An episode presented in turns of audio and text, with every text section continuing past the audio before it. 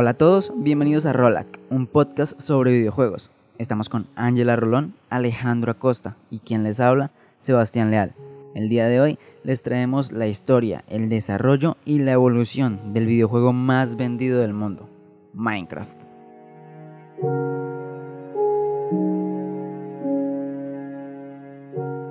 Vamos con algo de historia. Minecraft fue desarrollado en el año 2009 por el sueco Marcus Persson, mejor conocido en la comunidad como Notch. Algo interesante es que Notch comenzó a programar a la corta edad de 7 años con una computadora Commodore 128. Gracias a su pasión y talento, Notch creó su primer videojuego a la edad de 8 años. Cuando tenía 25 comenzó a trabajar para la empresa Kim. Sí, la misma empresa del famoso juego Candy Crush. Sugar Crush. Después de cinco años y ya algo cansado de trabajar en las ideas de otros, Notch deja la empresa para así enfocarse en sus propios proyectos.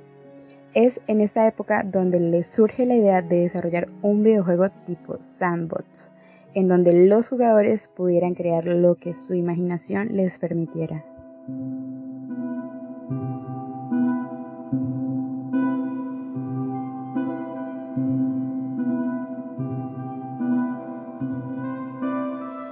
Para la época en la que Minecraft comenzó a desarrollarse, la idea era de un juego con gráficos simples, donde literalmente podíamos ver los píxeles estirados.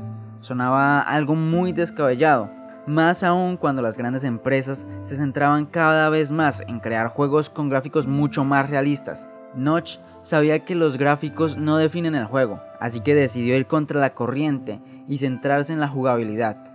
En palabras de Notch, me di cuenta de que un juego simple y dinámico tenía un gran potencial para convertirse en un gran juego. Y sigo trabajando en cosas que quería cambiar y cosas que quería añadir.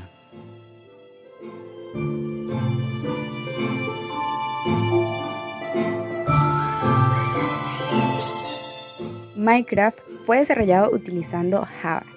Este fue quizás otro de los puntos claves para que el juego fuera todo un éxito. Recordemos que Java puede ejecutarse en prácticamente cualquier sistema operativo, inclusive en un refrigerador inteligente. Imagínense jugando Minecraft en la nevera. Minecraft 0.011 fue lanzado al público en general el 17 de mayo del 2009. Lo interesante aquí es que en su lanzamiento el juego ni siquiera estaba terminado.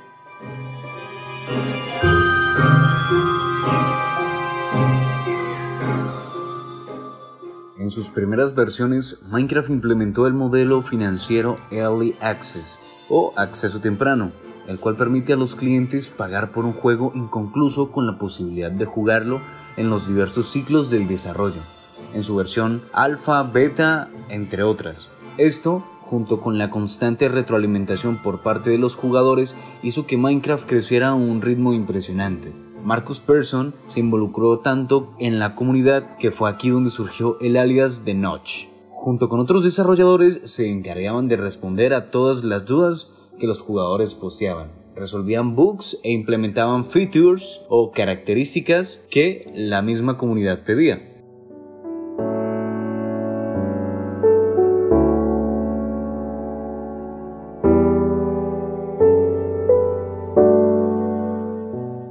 Por todo lo que el juego ofrecía y el mantra que los desarrolladores transmitían a la comunidad, Minecraft creció a tal punto que para Mojang, la empresa desarrolladora, no era necesario invertir en publicidad.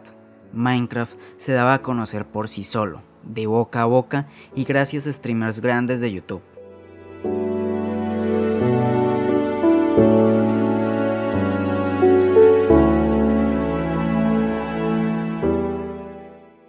Enero del 2011, Minecraft registra ventas por un millón de copias y tan solo seis meses después por 10 millones.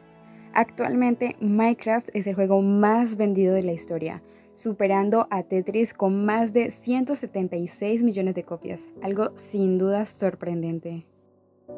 Tras el rotundo éxito del juego, en 2014 Microsoft compra la empresa de Mojang y con ello, por supuesto, Minecraft por la módica cantidad de 2.500 millones de dólares. Para esas fechas, Notch, ya siendo multimillonario, se despide del proyecto, ya no siendo parte de la toma de decisiones del mismo.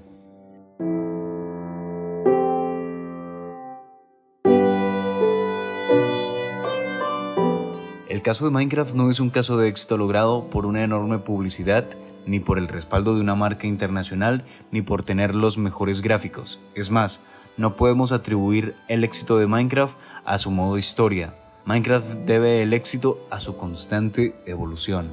Minecraft no tuvo que esperar a tener todo lo que tiene el día de hoy para ser lanzado. No. Comenzó con algo simple, algo muy pequeño, pero funcional. Aceptar comentarios positivos y negativos y saber canalizarlos le permitió al juego madurar, para así crear una de las comunidades más grandes de todos los tiempos.